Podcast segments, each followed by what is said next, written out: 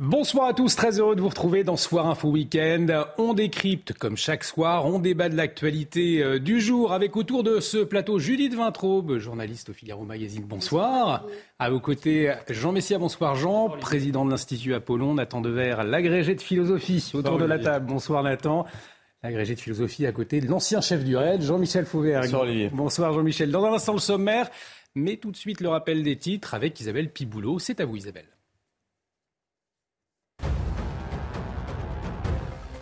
Pierre Palmade sous l'emprise de cocaïne lors de son accident hier soir en Seine-et-Marne. La voiture qu'il conduisait est entrée en collision avec un autre véhicule.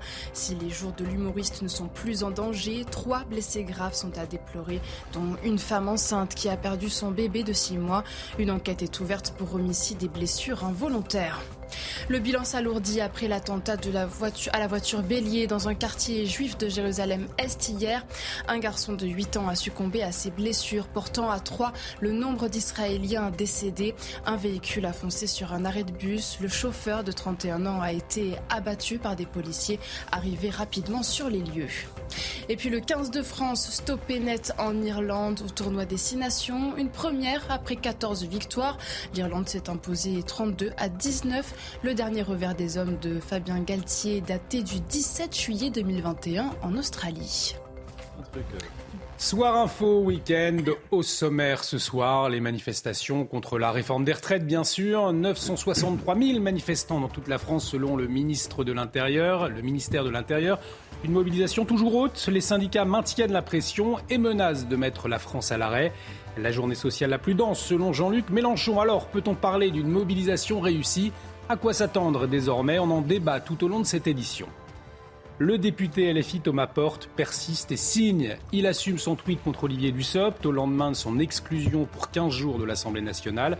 Une sanction jugée trop forte du côté de la NUPES. Alors est-ce le cas? Qu'est-ce que cela révèle? On en débat dans cette émission. Et puis, plus de 25 000 personnes ont trouvé la mort dans le séisme qui a frappé lundi la Turquie et la Syrie. C'est le dernier triste bilan officiel communiqué aujourd'hui. Dans le froid hivernal, les sauveteurs continuent à extirper des personnes vivantes, dont des enfants. Nous serons en liaison en fin d'émission avec Jean-Rémy Menot. Il est chef de mission SOS Chrétien d'Orient. Il est actuellement sur place pour porter secours à la population. La parole à vous euh, dans un instant, mais vous qui nous regardez, installez-vous confortablement. On va revenir tout de suite. On marque une très courte pause. Restez avec nous sur CNews. De retour sur le plateau de Soir Info Week-end. Bienvenue si vous nous rejoignez autour de la table. Judith Vintraube, Jean Messia, Nathan Dever et Jean-Michel Fauvergue. L'actualité, bien évidemment, marquée aujourd'hui par la mobilisation contre la réforme des retraites. On va largement euh, y revenir pendant cette édition. Quatrième manifestation, un samedi cette fois pour ceux euh, qui ne pouvaient pas se joindre au cortège de la semaine. Et selon les chiffres, eh bien, une mobilisation toujours importante, 963 000 manifestants en France donc 93 000 à Paris, selon le ministère de l'Intérieur. Euh, la CGT, elle parle de 2,5 millions et demi hein, de, personnes. Pour euh, avoir une idée, le 7 février, c'était 757 000 manifestants qui avaient battu le pavé. Retour sur cette journée de mobilisation en France avec Mathilde Couvilleur-Flornois. C'est la première fois depuis janvier que les manifestations contre la réforme des retraites ont lieu un samedi. Pour ce quatrième acte, selon les chiffres de la préfecture, ils étaient 12 000 à Marseille, 23 000 à Nantes, 25 000 à Toulouse et 8 000 à Clermont-Ferrand. Dans la capitale, la mobilisation est en hausse par rapport à mardi dernier. Selon la CGT, ils étaient 500 000 à manifester, 93 000 selon la préfecture et 112 000 selon le cabinet occurrence. Plusieurs personnalités politiques ont été aperçues dans les différents cortèges, notamment Jean-Luc Mélenchon à Marseille. Je pense que M. Macron, s'il compte sur l'usure, se trompe de pays. Ça ne m'étonnerait pas, mais ici c'est la France. En tête de cortège, quelques débordements ont éclaté dans l'après-midi à Paris. Une voiture, une poubelle ainsi qu'un vélo ont été incendiés rue de Charonne dans le 11e arrondissement. Entre jets de projectiles et dégradations de façades, la tension est montée entre les forces de l'ordre et les manifestants. Dix personnes ont été interpellées. Pour encadrer la manifestation, 10 000 policiers et gendarmes étaient mobilisés, dont 4 500 dans la capitale. En région, peu d'incidents ont eu lieu. Les syndicats ont déjà annoncé une cinquième journée de mobilisation le 16 février. Les manifestations de ce samedi ont rassemblé plus de personnes que mardi dernier, mais les chiffres avancés par la CGT sont tout de même en dessous de la mobilisation du 31 janvier. Alors Judith Vintraud, vous qui avez euh, l'habitude d'observer les, mouvements sociaux, est-ce que vous parleriez d'une réussite des syndicats, même si la barre des 1 million euh, n'a pas été franchie hein, ce week-end? Une mobilisation plutôt réussie? Oui, plutôt réussie euh, par le nombre, par la diversité des gens. le but de Laurent Berger, le patron de la CFDT, en convainquant ses, partenaires syndicaux d'organiser une manif le samedi, c'est de faire venir les familles. Euh, il y avait effectivement beaucoup de familles. Je suis allée me, balader en bordure des manifs. Euh, effectivement, il y avait beaucoup de familles.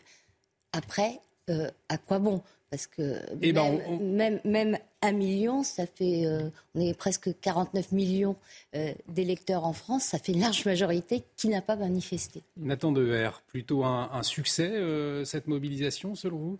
Il me semble que c'est un succès pour deux raisons. D'abord, la, raison de, nombre et de diversité que Judith a dit. Et puis la deuxième, c'est que c'était une manifestation euh, globalement euh, extrêmement digne. C'est-à-dire qu'à à, l'exception des quelques images qui ont pu être montrées, il n'y a pas eu de violence, il n'y a pas eu euh, d'action ou de slogan. brûlée, qui Il y a eu des voitures brûlées, mais on y reviendra tout à l'heure justement. Oui, c'était quand même globalement par rapport à cette manifestation de au moins un million de personnes dans toute la France, c'était des, actes qui étaient marginaux et qui témoignent, me semble-t-il, d'un retour en force de ce qu'on pourrait appeler la manifestation à l'ancienne, celle des syndicats, euh, celle justement qui est dans la représentativité, dans les corps intermédiaires, dans aussi une organisation qui est très canalisée. Et euh, si vous voulez, c'est un petit peu le contraire de la mobilisation type gilet jaune, celle qui était improvisée, spontanée, non représentative, etc. Et euh, dans ce contexte, à mon avis, ce qu'il faut vraiment, euh, ce dont il faut tenir compte, c'est que quand on a une manifestation aussi digne, euh, qui est un moment de politisation générale autour d'un débat qui est intéressant, qui mobilise notre vision du travail, notre vision de la société, notre vision de l'économie, etc., le gouvernement devrait euh, tendre l'oreille, écouter et avoir du respect. Si le gouvernement se crispe, reste sourd et reste rigide, eh bien le risque, c'est que ça crée un climat où euh, la seule incitation, c'est d'incitation à la violence. Et ça, évidemment, ce serait... Oui, on y reviendra justement euh, à cette question tout à l'heure. Avant de, vous entendre, Jean-Michel Fauvergue, Jean Messia, on va écouter Jean-Luc Mélenchon. Alors Jean-Luc Mélenchon qui a salué euh, une, manifestation très dense. Euh, il a également euh, parlé d'Emmanuel Macron, Emmanuel Macron qui a moralement perdu, selon lui. Écoutez-le. S'il avait le, bon goût de parler, ça serait bien parce que ça améliorerait le niveau de mobilisation populaire contre lui. Je pense que c'est pour ça qu'il parce que c'est prudence de sa part. Il sait que l'état d'exaspération du pays à son égard est complet et que maintenant, lui, ne lui reste plus grand-chose comme moyen d'action. Euh, la violence, bon, ça c'est euh, l'autoritarisme, c'est encore ce qu'on vient de voir à l'Assemblée nationale. Euh, bon, voilà, ça. Et puis après, il lui reste la dissolution. Il a déjà menacé tout le monde. On lui a déjà dit dix fois, ben vas-y, chiche pour voir. bon, voilà, je pense qu'il est, est dans une situation qui le condamne à perdre. De toute façon, moralement, il a perdu déjà. Jean Messia, la journée sociale la plus dense selon Jean-Luc Mélenchon, et il dit euh, Emmanuel Macron a perdu moralement. Qu'est-ce que vous comprenez déjà dans a perdu moralement C'est vrai qu'on peut s'interroger sur le sens de cette phrase. Euh, en tout cas, une journée sociale dense, la plus dense euh, depuis plusieurs années, selon vous, ou en tout cas le, mouvement qui se crée depuis quelques semaines? Alors, c'est un mouvement qui est effectivement assez dense, qui, qui provoque une certaine un certain consensus dans le pays, puisque même ceux qui ne manifestent pas euh, soutiennent euh, à l'arrière, si vous voulez, sans manifester, mais ils soutiennent quand même le rejet de la réforme, hein, puisque c'est de ça qu'il s'agit, euh, que ce soit un rejet parlementaire avec ce qui se passe à l'Assemblée, que ce soit à travers les sondages ou que ce soit la mobilisation dans la rue, on sent quand même qu'il y a une crispation et un refus de cette réforme généralisée. Maintenant, le problème, si vous voulez, c'est que d'ailleurs euh, le gouvernement, je crois que s'est exprimé cet après-midi en disant que ça, ou prou ça ne changera rien euh, quant à sa volonté de faire passer cette réforme, euh, parce que effectivement, c'est vrai que c'est un million de personnes. C'est vrai qu'on a une mobilisation légèrement supérieure à celle de mardi, mais en même temps on est samedi, donc c'est un peu normal que les gens le samedi soient plus libres, plus libres de manifester qu'en milieu de semaine.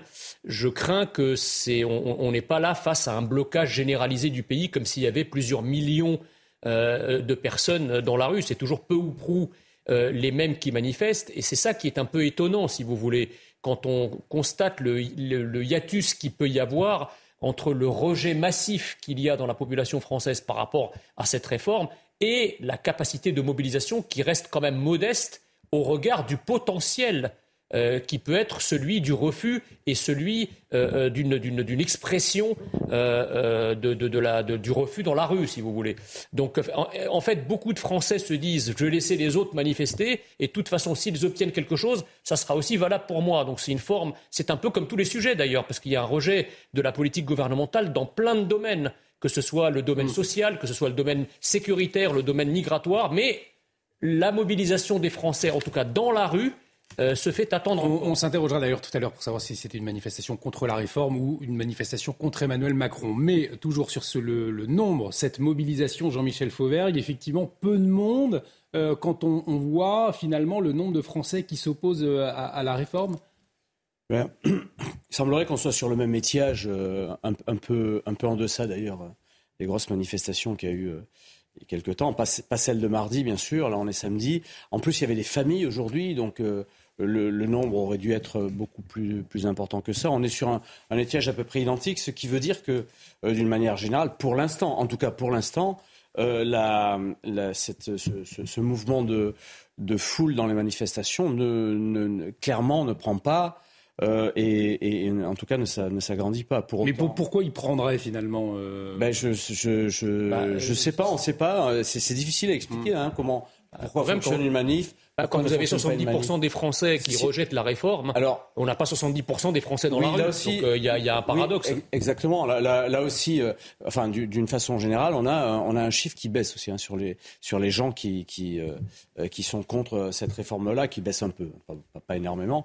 Mais c'est vrai, vous avez raison dans ce que vous dites, Jean, d'une manière générale aussi, tout le monde ne va pas manifester. On est aussi euh, face à une, société qui est, rappelons-le, de plus en plus individualiste. Et donc, euh, les, gros, les gros mouvements de foule ne coalisent plus ne coalisent pas face à ces mouvements euh, individualistes d'une manière générale. Il faut quand même souligner aussi, et je, voulais, je voulais aussi le souligner après ce qu'a dit Nathan, que effectivement, on est dans, dans, des manifs qui sont des, des manifs syndicale. On est sur le retour de la manif euh, traditionnelle. Mais on l'avait pas perdu, cette manif traditionnelle. Pendant les Gilets jaunes, rappelez-vous, il y avait des manifs climat qui étaient plutôt bien encadrés et sur lesquels il n'y avait pas de violence, il n'y avait aucune violence, et qui drainaient, pour le coup, beaucoup de jeunes qui étaient intéressés par ça. Les gens ne savaient pas pourquoi ils étaient là. et, beaucoup de, et, beaucoup de, beaucoup de jeunes, donc, euh, et beaucoup de gens sur, sur ces manifs-là. Donc, on est sur. il faut se féliciter du fait que Effectivement, il y a eu quelques heures, mais d'une manière générale, que ça soit plutôt bien passé. Alors, quelques heures, justement. On va en parler euh, dans un instant. On va marquer une, très courte pause. On pourra aussi euh, s'interroger sur l'après 7 mars, qu'est-ce qui va se passer, euh, les conséquences de cette mobilisation d'aujourd'hui? Et puis est-ce qu'on assiste aussi à la, résurrection, si je puis dire, des syndicats, question intéressante, euh, qui avaient un peu disparu aussi au moment des Gilets jaunes. On va continuer à parler de, cette réforme des retraites et de la mobilisation autour, de l'Assemblée, de l'ambiance à l'Assemblée nationale également. Ce sera dans un instant. Restez avec nous sur CNews. À tout de suite. Époque.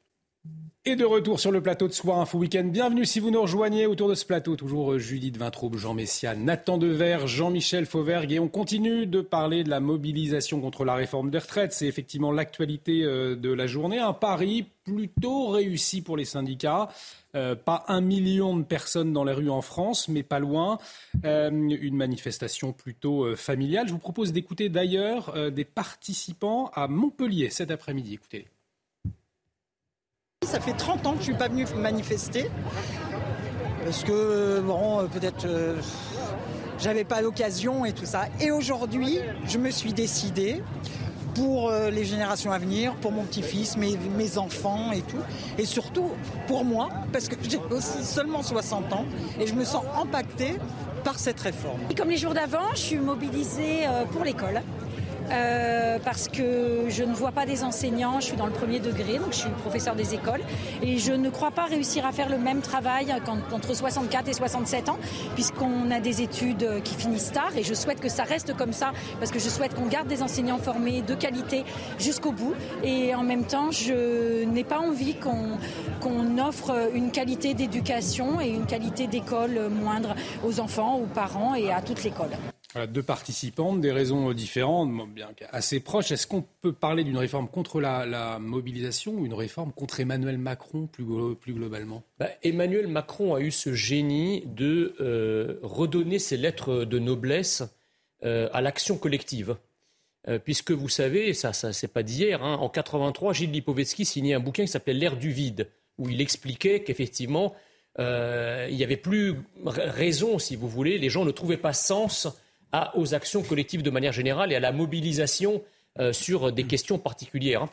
Euh, là, Emmanuel Macron a suscité, dans une société qui est devenue archi-individualiste, parce qu'on parle quand même d'un million de personnes, je veux dire, dans une société où chacun ne voit que son, que son intérêt individuel immédiat, réussir, alors que ce soit d'ailleurs les Gilets jaunes et encore plus ces manifestations-là, réussir à mettre dans la rue contre une réforme et, et in fine contre lui, contre sa politique, autant de personnes, ça relève quand même de la gageure. Donc euh, euh, Emmanuel Macron a suscité un sentiment collectif, en tout cas une raison de se mobiliser dans un monde, il faut bien le dire, où euh, la raison d'une mobilisation et d'une action collective avait perdu un peu de sens. Nathan Dever, je vous, je vous pose la, même question. Effectivement, est-ce qu'on se mobilise contre la réforme des retraites aujourd'hui si on descend dans la rue ou c'est un peu plus large?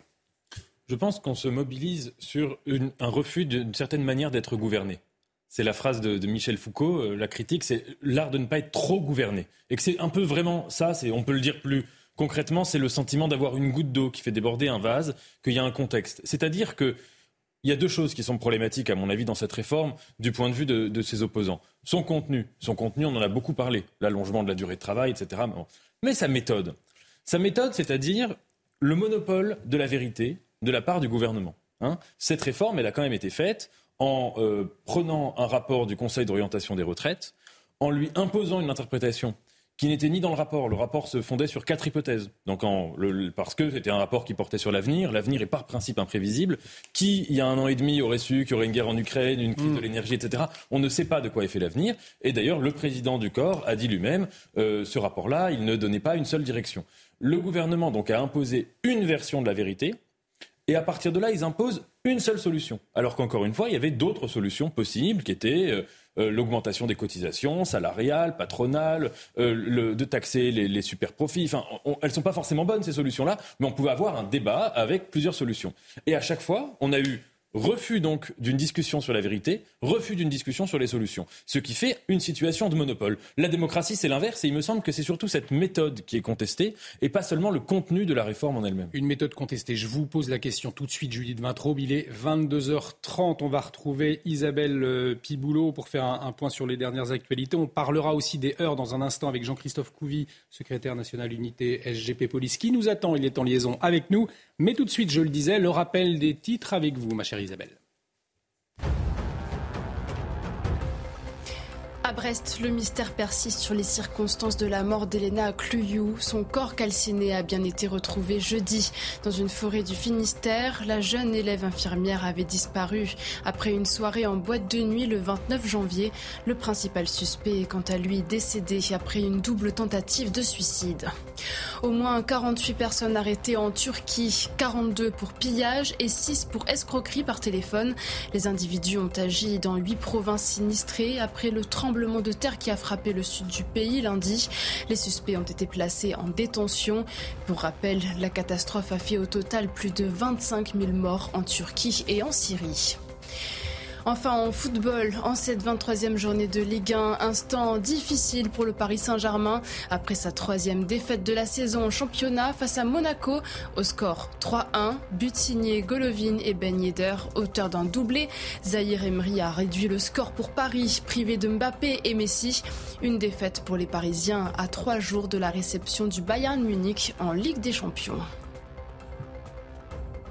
Merci Isabelle. Effectivement, le Paris Saint-Germain pas très en forme hein, ces, derniers jours. Hein. Euh, Judith Vintraud, on continue donc de parler de la réforme des retraites. Je le disais, on va parler des, dans un instant avec Jean-Christophe euh, Couvi. Euh, mais cette question qu'on se posait à l'instant, Judith Vintraud, est-ce que les gens descendent dans la rue uniquement contre la réforme des retraites ou alors contre une méthode, voire même contre un homme, le chef de l'État, Emmanuel Macron?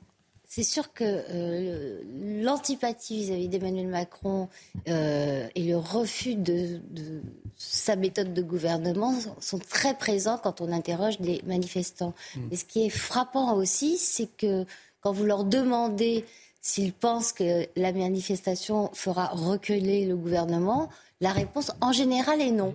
Mm. Ce qui n'empêche pas qu'ils sont très contents d'être là. Euh, je parle des adultes, bien sûr, puisque les enfants euh, ne sont pas contre la réforme des retraites. On ne leur a pas demandé leur avis. Ils sont instrumentalisés. On en entend. Il y en avait pourtant dans les, dans, les cortèges cet après-midi. À mon avis, euh, vous ne pouvez pas demander à, un enfant de cet âge de, vous expliquer pourquoi il est contre la réforme des retraites. À part que papa, maman lui ont dit qu'on allait bien rigoler. D'ailleurs, on a bien rigolé. C'était, il y avait, il y avait une, une très très bonne ambiance. Nathan parlait du refus de discuter. Hmm. Euh, du gouvernement, je trouve que les responsabilités sont partagées. Certes, Elisabeth Borne a dit 64 ans, ça n'est pas négociable. Et d'ailleurs, c'est une grande erreur de l'exécutif euh, d'avoir permis que se focalise l'hostilité à la réforme sur un âge qui n'avait pas lieu d'être. Il pouvait tout à fait jouer euh, sur la longueur de cotisation, la durée de cotisation, ça, ça, aurait permis à un débat beaucoup plus riche de, de s'instaurer sans remettre cette barrière d'âge euh, chose pour laquelle il y a d'autant moins d'excuses que c'est déjà pour ça que la première fois, quand Édouard Philippe a imposé l'âge pivot, que tout s'est bloqué. Euh, ensuite, le contexte sanitaire, etc., etc. Mais c'était, on savait que c'était un point de blocage. Donc, euh, faute, erreur politique de l'avoir fait.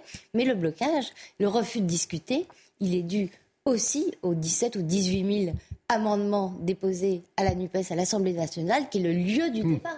Et c'est là que devrait avoir lieu ce débat.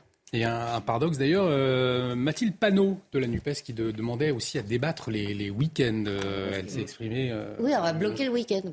À faire de l'obstruction le week-end. C'est vrai que c'est un, paradoxe un peu, Jean-Michel. Bah oui, tout à fait. Qu'elle demande ça Oui. Tout à fait. Moi, je la trouve.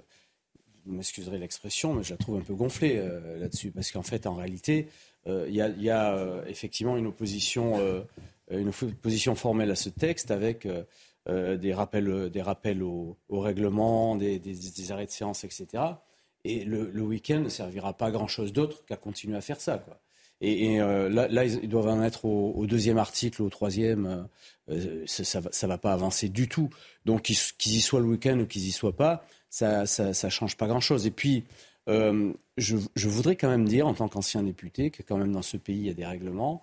Euh, qui, euh, légifère sur le travail et que travailler H24, euh, 365 jours par an à la Chambre, on ne fait, pas du bon, on fait pas du bon boulot et on en arrive en plus du fait que il y a, des en, plus du fait qu'il y a des, des, professionnels de la de, de, de, des coups de gueule eh bien il y a une, une, espèce de situation générale d'énervement qui fait que c'est pas bon du tout et pour et pour, la, pour la, bonne, euh, le bon déroulé des débats, il vaut mieux avoir quelques repos quand même de temps en temps. Allez, on va s'intéresser dans un instant euh, à, la, suite du mouvement, puisque euh, l'intersyndicale a appelé à bloquer le pays le, 7 mars. Alors, à, quoi s'attendre Mais avant, on va s'intéresser tout de même sur les, échauffourées. Il y a eu des échauffourées en tête de, cortège. Alors, on s'habitue c'est vrai que c'est assez étonnant parce que euh, on se dit que la manifestation s'est bien passée. Pourtant, il y a eu quand même, vous allez le voir euh, sur ces, images, des véhicules incendiés. Euh, il y a eu des, voitures volées. On le voit, l'utilisation de gaz lacrymogène, des feux de poubelle. Bref, des images que l'on commence à connaître par cœur. il y a Jean-Christophe Couvi, secrétaire national unité SGP Police, qui nous a rejoint. Jean-Christophe Couvi, bonsoir. Merci d'être en liaison euh, avec nous. Peut-être euh, sur le. Euh, pardonnez-moi, sur le. De manière globale, pardon, je cherchais mes mots. Est-ce qu'on peut dire que la stratégie de la police a bien fonctionné, que les fauteurs de, troubles ont permis aux Français de manifester dans, le calme, malgré les images de voitures brûlées, de poubelles brûlées que l'on a pu voir oui, bonsoir. Bah, écoutez, oui, euh, moi ce que je vois, c'est qu'il y avait 240 euh, villes qui étaient concernées par les manifestations et qu'enfin, effectivement, tout s'est bien passé. Alors, euh, à part quelques petits points, toujours un peu points sensibles, Rennes, j'ai deux, deux, collègues CRS qui ont été blessés suite à des jets de cocktail Molotov. Brest aussi, où il y a eu quelques petits des heurts avec quelques blessés. et après, bah, Paris, Paris, bon, bah, c'est la convergence, c'est la capitale. Euh, il y a des groupes euh, ultra euh, radicalisés qui essaient toujours d'utiliser la manière violente pour revendiquer. D'ailleurs, on ne sait même pas ce qu'ils revendiquent, puisque du coup, on ne comprend pas trop pourquoi ils brûlent les voitures. Il n'y a aucune argumentation, il n'y a, pas de revendication. C'est juste, voilà, c'est encore se montrer, en découdre avec les policiers et, faire régner l'anarchie. Donc bah là, on a vu qu'on avait changé quand même de, registre, c'est-à-dire qu'on est moins attentif. au lieu que mes collègues soient, j'allais dire, toujours, bah, comme, vous voyez là par exemple sur les images, en attente, on fait des bons offensifs de temps en temps pour éviter justement que, les, personnes se regroupent trop en nombre. donc on essaie de casser un petit peu les, groupes. Euh, pour pas qu'ils se constituent et surtout qu'on fait, on fait des interpellations. Et on est beaucoup plus proactif qu'avant. On va y revenir aussi sur l'évolution du maintien de l'ordre. Euh, mais alors, il y a eu un filtrage en amont, il y a eu 1000 personnes euh, contrôlées. Vous parlez de ces fauteurs de troupes, ces éléments radicaux. On peut aussi les appeler les, black blocs, ceux qui sont habillés tout en noir, avec leur cagoule noire. C'est si compliqué que ça de les empêcher de s'infiltrer euh, dans, une manifestation. Je le disais, 1000 personnes contrôlées et pourtant, encore une nouvelle fois, euh, des, heures à la tête du cortège cet après-midi. En fait, quand, vous, un, si vous voulez, un, le maintien de l'ordre, c'est pas une science exacte. Hein. Donc, il y a des points de contrôle, c'est pas totalement hermétique. Après, on fait des, on fait des, des, palpations, des fouilles, on demande à effectivement ouvrir les sacs, euh, essayer de, détecter des, éventuels black blocs. Mais c'est compliqué parce que euh, euh ils, sont aussi un peu organisés. Ils arrivent à s'infiltrer, à infiltrer des, j'allais dire, des éléments, des choses, des, déguisements, euh, notamment avec plusieurs points de passage. Euh, euh, ils louent aussi des fois des appartements en Airbnb quelques jours avant pour stocker du matériel. Il y a des, gens qui, les aident. Enfin voilà, donc il y a, toute une organisation. c'est des professionnels du désordre, donc ils sont bien, j'allais dire, bien rodés. donc c'est voilà, c'est pas une science exacte. On fait ce qu'on peut. Effectivement, quand on voit qu'il y a des préfiltrages comme il y a eu là aujourd'hui, ben, il y a moins quand même de débordements. Euh, la semaine dernière, il y a eu moins de, moins de préfiltrage. On a vu qu'ils avaient pu justement euh, intervenir un peu plus violemment dans la, dans la manifestation. Voilà, donc euh, encore une fois, on a, on a changé un petit peu la manière de travailler. Et on voit que maintenant, on est tout de suite actif et on ne laisse, laisse, pas gangréner en fait la manifestation. Jean-Christophe Couvi, vous restez avec nous, Jean-Michel Fauvergue. On voit la, la, difficulté d'identifier ces éléments radicaux en amont. Est-ce qu'il y, y, a des failles peut-être dans, le renseignement avant les manifestations ou ça restera toujours compliqué? Non, moi je le, le dirais pas comme ça. Ça restera évidemment forcément compliqué. Le maintien de l'ordre, c'est pas pas une science exacte et effectivement. Euh, Jean-Christophe Couville a dit, c'est difficile euh, d'abord de contrôler tout le monde et ensuite même quand vous contrôlez, euh, vous, avez des gens qui passent à travers des mailles de filet, qui se regroupent à un certain moment euh, et qui vont se retrouver et qui se changent et, qui récupèrent euh, du matériel dans, des endroits bien précis, qui se changent et qui sont devant la manif et, qui, créent ce, ce désordre-là. Mais ce que je voudrais rajouter aussi, c'est que euh, les, contrôles en amont sont toujours, euh, sont toujours euh, faits sous, sous autorisation du, du, procureur de la République et que les, les maintiens d'ordre maintenant sont souvent judiciarisés, c'est-à-dire que les interpellations se font immédiatement, des, des, officiers de police judiciaire sont sur place et c'est vrai, ce que, ce que dit Jean-Christophe Couvier est, exact. On a vu pour l'œil pour aguerri un petit changement de, mmh. de tactique entre les deux manifs importante. Euh, euh, on, voyait dans, la, dans, les précédentes manifs, pas celle de mardi, mais celle d'avant, euh, des, ouvertures qui laissaient passer des, la Brave ou d'autres types de, fonctionnaires de police très, très véloces qui allaient chercher les Black Blocs, et qui, enfin les, les manifestants, euh, violent et qui les ramenait derrière. Là, là ça s'est un peu moins passé, euh, mais c'était et, là, c'était maîtrisé différemment. Jean-Christophe Couvi, avant de vous libérer, cette dernière question. On a vu euh, un maintien de l'ordre évoluer, notamment euh, depuis les Gilets jaunes. Alors là, par exemple, effectivement, vous le disiez, euh, des bons, des, scènes de violence, mais finalement euh, maîtrisées, ce qui n'était pas le cas lors de précédents maintiens de l'ordre, je le répète, notamment lors des Gilets jaunes. Est-ce qu'il y a eu une évolution depuis l'arrivée du nouveau préfet de police, Laurent Nunez ou c'est aussi lié au fait que les syndicats sont eux aussi habitués à défiler avec un service d'ordre également assez efficace? Alors, je vais dire un peu tout. C'est-à-dire qu'effectivement, les syndicats, euh, les, syndicats, le fait d'avoir un service d'ordre, donc euh, tout est bien organisé, coordonné. On est en lien direct avec euh, la salle de commandement, de, par exemple, de la préfecture de, police de Paris. Donc, si vous voulez, on est très réactif. Et puis, on fait le ménage dans les syndicats. Voilà, quand d'ailleurs des les, les, black blocs, appelons les black blocs ou les subversifs, dès lors qu'ils passent à l'action, souvent Euh, ils voulaient tout de suite se réfugier parmi les manifestants. Comme ça, on pouvait pas, j'allais dire, les interpeller parce que ça faisait un peu comme une, muraille, un mur. Euh, et donc, du coup, il y avait aussi des manifestants qui ne faisaient rien, qui, étaient pacifiques et qui pouvaient recevoir ou des coups, des gaz lacrymogènes, etc. Donc, c'était compliqué de, gérer ça. Euh, maintenant, avec le service d'ordre des syndicats, c'est un peu plus hermétique. Donc du coup, ils peuvent plus se réfugier parmi la populace. Et après, effectivement, changement de préfet, changement de méthode. Euh, le préfet Nunez nous, a écoutés aussi parce que parce que ben voilà, nous aussi on fait passer des messages. Euh, on a des, des, façons de travailler, des évolutions. Et puis on a bien vu que le maintien de l'ordre classique euh, avec, j'allais dire une, une, masse de fonctionnaires devant comme une phalange, difficile à manœuvrer, ah ben, c'était compliqué dans, dans, ce nouveau dans ce nouveau schéma. Donc on préfère avoir des petits groupes constitués de, policiers, beaucoup plus mobiles, euh, plus actifs, proactifs et qui interviennent, qui font des bons offensifs et qui voilà, peuvent tout de suite, euh, j'allais dire, être, euh, être plus efficaces. Donc ça, c'est un changement de mentalité et puis surtout, c'est on ne subit plus. Voilà, on, défend aussi les commerces, on refuse à ce que, à ce que les, banques brûlent, les commerces brûlent. Et ça, c'est, j'allais dire, un changement aussi politique, parce que quand on est en unité constituée, on obéit au préfet, on obéit à la force publique et on n'a pas d'initiative sur le terrain. Merci Jean-Christophe Couvi pour euh, votre euh, éclairage ce soir sur ces débordements lors de la, manifestation. Jean-Christophe Couvi, secrétaire national unité SGP, des débordements, des voitures euh, brûlées, il est vrai, mais maîtrisés hein, par les forces de l'ordre. On va maintenant s'intéresser à la suite, puisque dès le départ de la manifestation, les représentants des différents syndicats se sont exprimés. L'intersyndicale qui veut une France à l'arrêt dès le 7 mars.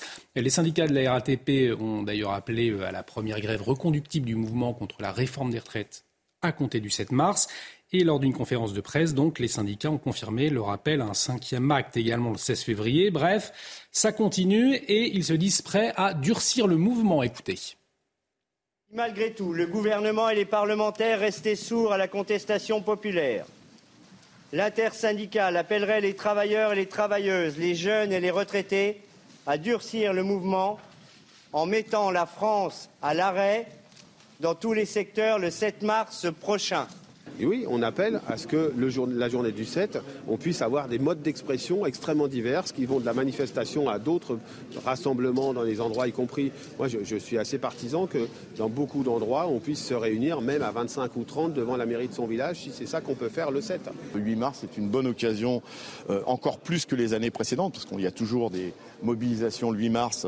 Euh, c'est une occasion exceptionnelle de se mobiliser autour de la journée internationale du droit des femmes, parce que euh, tout le monde le sait maintenant, cette réforme, elle va essentiellement ou beaucoup pénaliser les femmes. Donc, euh, puis ça tombe bien, le 8, c'est après le 7.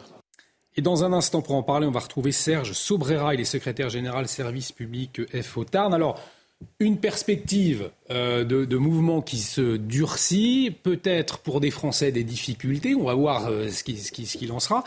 selon vous, cette question, on parlait d'un gouvernement qui n'écoute pas, c'est ce que disent aussi les syndicats. Du coup, cette perspective de blocage, c'est la faute du gouvernement ou des syndicats, de Vintrouve c'est sûr qu'un gouvernement qui ne tenterait pas euh, quelques réformes que ce soit ne bloquerait pas le pays et la France pourrait continuer euh, tranquillement euh, à s'enfoncer euh, à perdre ses industries, euh, à perdre son école, euh, à son système de santé à se délabrer. Mais dans la joie et dans la bonne humeur, ce serait formidable.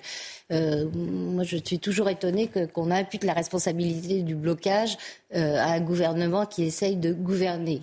On peut juger cette réforme mal faite, mal pensée. C'est d'ailleurs largement mon cas. Mais dire le gouvernement est responsable des blocages parce qu'il veut euh, réformer, ça me paraît une absurdité. Euh, à part ça, vous avez noté dans les extraits que vous avez passés euh, l'extrême réticence de Laurent Berger, voilà. qui nous sort les réunions à 25 devant les mairies comme l'acte ultime de rébellion et la mobilisation maximale, alors que la CGT Sud et d'autres veulent bloquer le pays. Et le vrai test, c'est ça, ce sera est-ce que le pays va être bloqué ou non le 7 mars Alors, on va justement en parler avec Serge Sobrera, secrétaire euh, général service public FO Tarn, qui nous a rejoint, qui est en, liaison avec nous pour, cette, pour cet échange. Merci euh, à vous euh, de nous avoir rejoints. Bonsoir. Dans quel état d'esprit vous êtes ce soir? Est-ce que effectivement vous êtes prêt à, bloquer le pays à partir du 7 mars C'est ce qui a été annoncé. Et si oui, avec quel type d'action? Mais disons que pour le moment, vous le, comprenez très bien, on est dans le cadre d'une intersyndicale. Vous le savez bien, pas de recul d'annuité de cotisation, hein, pas d'âge de recul de l'âge de départ à la retraite. Souvenez-vous aussi, ce même président, en 2019, disait à des médias qu'il ne croyait pas qu'il fallait décaler l'âge de départ légal à la retraite, qui était déjà à l'époque à 62 ans. Cette réforme des retraites est profondément injuste. Nous serons tous concernés. Continuez à répondre tous perdants. Je vais juste prendre euh, un exemple avant de vous répondre à votre question. Oui, parce qu'on attend, on attend votre réponse, Serge Sebrera. Voilà. Alors, euh, juste euh, un exemple. Les, revendications, on, les a entendues, c'est vrai, on, les connaît aujourd'hui. Pardonnez-moi, pour aller vite, comme le, temps qui vous est imparti finalement n'est pas extensible. Quel type d'action vous envisagez? Mais disons que nous, euh, pour, le, pour le 7, euh, vous le savez, euh, tous les leaders des organisations syndicales se déplaceront chez nous dans le Tarn, la terre de Jean Jaurès. nous verrons le soir en intersyndicale, mais nous déjà, au niveau des modalités d'action concernant le mouvement pour la suite, pour nous, c'est bien sûr c'est les assemblées générales qui vont le décider, mais euh, je pense qu'on se dirige tout droit vers un durcissement du mouvement euh, et un blocage certainement. Et, dans le Tarn, euh, tous les syndicats se, mettraient d'accord. On entendait Laurent Berger et Philippe Martinez qui n'ont pas tout à fait la même vision pour la suite. comment ça se passe, vous, dans le Tarn, très concrètement, entre syndicats? Mais disons que nous, déjà, pour notre part, euh, nous l'avons fait remonter à notre euh, secrétaire euh, confédéral, hein, M. Souillot. Nous, les territoriaux, par le biais de notre union départementale, lors de nos assemblées générales, nous sommes pour un blocage. vous comprenez très bien qu'aujourd'hui, des millions de Français dans la rue, on n'est pas écoutés, on est méprisés. Donc, je pense qu'il faut, il faut, on aura d'autres, il y a des modalités d'action qui, qui se préparent. Hein. On a tout ça sur le feu. Mais euh, il est clair qu'on va aller vers un durcissement euh, je pense que euh, un, blocage va s'imposer dans les, dans les prochains jours à venir. Alors un, blocage, vous dites, on le sait, une, grève, ça coûte cher, à commencer par, par vous, à commencer par les, les salariés. Est-ce que vous pensez pouvoir tenir dans le temps? Dans quel état d'esprit êtes-vous aujourd'hui? Tenir dans le temps? Mais ben, La fin justifie les moyens. Hein. Euh, vous voyez, enfin, moi je parle souvent avec des agents qui travaillent dans les EHPAD, hein, du personnel qui leur métier est difficile, mm. euh, à la fois physiquement et euh, mentalement. Au ça va. ce personnel sera le matin résident, l'après-midi ils seront des agents et ils auront comme résidence administrative euh, leur EHPAD, quoi. Donc non, euh, je pense que là, il faut, stopper tout ça, quoi. Euh, parce que je pense que dans les tiroirs et dans les cartons de l'exécutif, c'est peut-être pas eux qui le mettront en place, mais il y a 67 ans qui, qui, règnent là et autour le spectre. Hein. Donc 64 ans pour eux, c'est juste c'est une marche de plus à franchir. Ah, ah, ah, avant de vous, vous libérer, Serge Sobrera, cette dernière question, qu'est-ce que vous attendez du gouvernement très clairement qu'il abandonne purement et simplement sa réforme ou alors il peut y avoir encore des, concessions que vous pourriez entendre? Non, non, non, pas de, concessions. C'est euh, pas de. Bah, cette réforme, on n'en veut pas qu'il l'abandonne pure et simplement.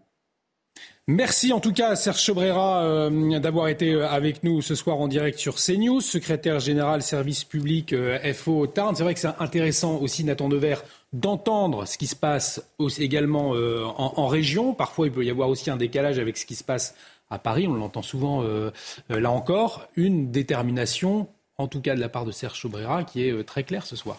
Oui, qui est extrêmement claire. Et encore une fois, le durcissement, il, signifie que en face, vous avez un gouvernement qui est sur une ligne dure euh, depuis le début. Donc à partir de là, c'est normal que quand on est dans le paradigme du, bras de fer, que la personne en face euh, continue de faire le bras de fer. J'aimerais juste faire une remarque quand même qui, me venait en, écoutant euh, M. Sobrera, c'est que vous vous souvenez quand même la jeunesse du macronisme, c'était quoi? Le mouvement En Marche. Il tirait son nom d'une chose, c'était cette, cette procédure en quelque sorte de faire une grande marche et de demander aux marcheurs d'aller toquer aux portes des maisons, dans les villes, dans les campagnes, dans tous les territoires, pour demander aux gens quelles étaient leurs idées euh, pour la France, et par capillarité de former un programme qui reprenait les bonnes idées des citoyens.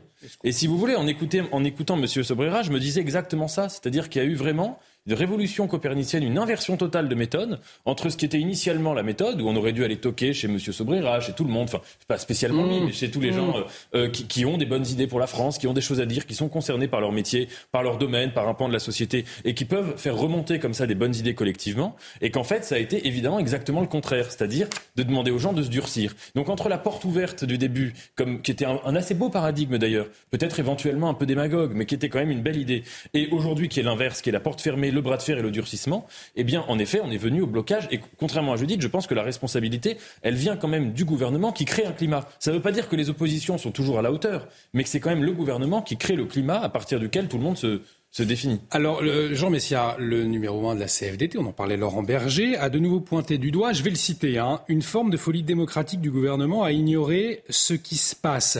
On entendait euh, ce, secrétaire général service public FO Tarn, Serge Chaubrera, donc il y a un instant, dire non, moi non plus, je ne veux rien, je ne veux rien entendre, pas de concession, rien du tout. Le dialogue, de part et d'autre, il est complètement bloqué aujourd'hui?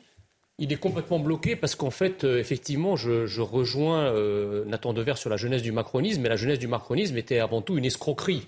C'est-à-dire qu'on a fait croire effectivement aux gens qu'on. C'est comme pour le grand débat national. On fait semblant euh, de regrouper, de rassembler toutes les idées. Et au final, qu'est-ce qu'on en fait? Le, grand débat national, il y a eu des cahiers de doléances. Quelqu'un les a vus? Par quoi ça s'est traduit? Par rien du tout. Hmm. Y compris d'ailleurs euh, au moment on, On va peut-être demander à Jean-Michel Fauvert, d'ailleurs, il pourra peut-être nous, nous éclairer. aussi, c'est que, alors ça, ça ne concerne pas qu'Emmanuel Macron, même si Emmanuel Macron poursuit sur cette ligne, c'est que depuis 40 ans, le mot réforme est devenu, euh, à pourcent, si vous voulez, l'abandon d'un bout de France que ce soit sur le plan social, notre euh, État-providence, que ce soit sur le plan sécuritaire, sur le plan migratoire, sur le plan euh, budgétaire, etc.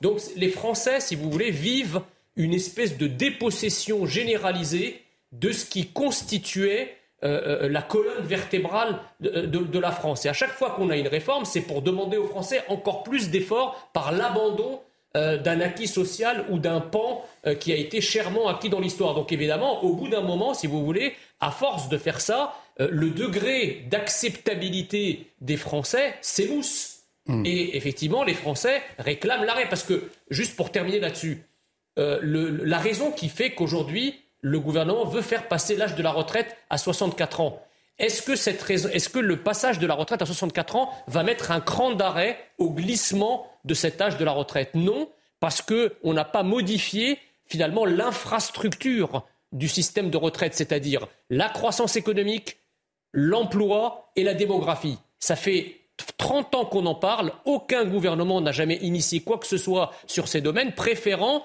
le court terme, le conjoncturel du décalage de l'âge de la retraite, parce que c'est plus simple. Donc aujourd'hui, c'est quoi? Aujourd'hui, c'est 64 ans, mais 64 ans, ça ne résoudra pas le problème ad vitam aeternam. Dans 3 ou 4 ans, vous aurez un autre gouvernement qui viendra en disant 64 ans, vu l'évolution démographique, ben on a besoin de passer à 66. Mais Judith Vintraube, après je vous poserai la question, Jean-Michel Fauvergue, sur l'intention première d'En Marche. Judith Vintraube, c'est vrai que là on entendait euh, donc ce syndicaliste nous dire nous, de toute façon, on n'est pas écouté. Ça, on l'a entendu toute la journée, on n'est pas écouté. Et dans ce cadre de la réforme des retraites, euh, mais pas seulement. Euh, pourquoi absolument vouloir passer cette réforme des retraites? Quand on observe, moi je suis le premier, j'ai pas d'avis, mais on dit bien c'est parce que il y a l'Union européenne qui le demande. à la main, d'ailleurs, cette phrase circulait sur les réseaux sociaux, disait c'est parce qu'il c'est pour répondre au marché. voilà, c'est-à-dire que est-ce que le gouvernement est obligé de tourner le dos aux Français parce qu'il y a d'autres intérêts à côté qui sont pas avouables? Non, ça c'est une présentation, c'est une présentation euh, complotiste. Évidemment euh, que l'Union européenne euh, nous préfère une France avec des comptes à l'équilibre, et mm. évidemment que le poids des retraites que le poids des retraites grève les finances publiques. Et dans le rapport du corps, où il y a effectivement plusieurs scénarios, il y en a un qui est certain, c'est que si on ne fait rien, les pensions vont dramatiquement baisser, mais dramatiquement. C'est-à-dire que dans 10-15 ans, vous ne toucherez plus que 30 à 34%, d'après les chiffres du corps, hein, de mémoire, euh, de euh, votre salaire antérieur, votre rémunération euh, antérieure. Donc ça, c'est la misère pour tous les retraités assurés. Mais Jean Messia n'a pas tort de dire que cette réforme ne résout pas le problème, puisque la démographie, démographie est ce qu'elle est. Raison pour laquelle moi, je suis pour introduire une part de capitalisation, comme on ont déjà, hein. comme on ont déjà les fonctionnaires. Non, c'est pas l'objectif. L'objectif de cette réforme, c'est d'introduire le privé. Non, parce que sinon, ce serait gérer les, les retraites par, le, par, BlackRock. Vous, croyez, vous croyez que les fonctionnaires n'ont pas de retraite par Non, mais il y a, mais, non, mais, juste, mais si, si, je, maintenant, maintenant, je, je, je, connais, je connais cela, mais ça reste des dispositifs exceptionnels et non pas de droit commun. Et dans, et, dans, et dans les systèmes qui se portent le moins mal, c'est le recours à la capitalisation qui permet euh, d'éviter euh, une faillite euh, inéluctable. Donc je suis d'accord, cette réforme-là, ne garantira pas la pérennité euh, du système. Mais, si vous avez un moyen de relancer la démographie en France et pendant que vous y êtes en Europe, ça m'intéresse parce que la baisse qu'on constate en France, on la constate absolument. Parce que bah, c'est sûr que c'est pas en, liquidant la politique familiale comme l'a fait François Hollande qu'on va relancer la démographie. il, y a, des gouvernements en euh, Europe euh, qui sont proches de vos idées.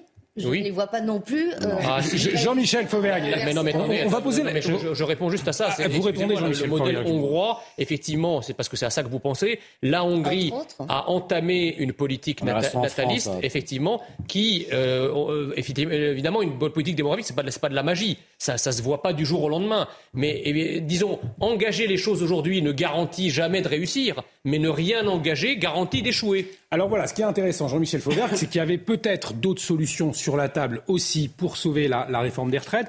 Et on nous a proposé aujourd'hui uniquement le report à l'âge de, 64 ans. C'est ce qui bloque.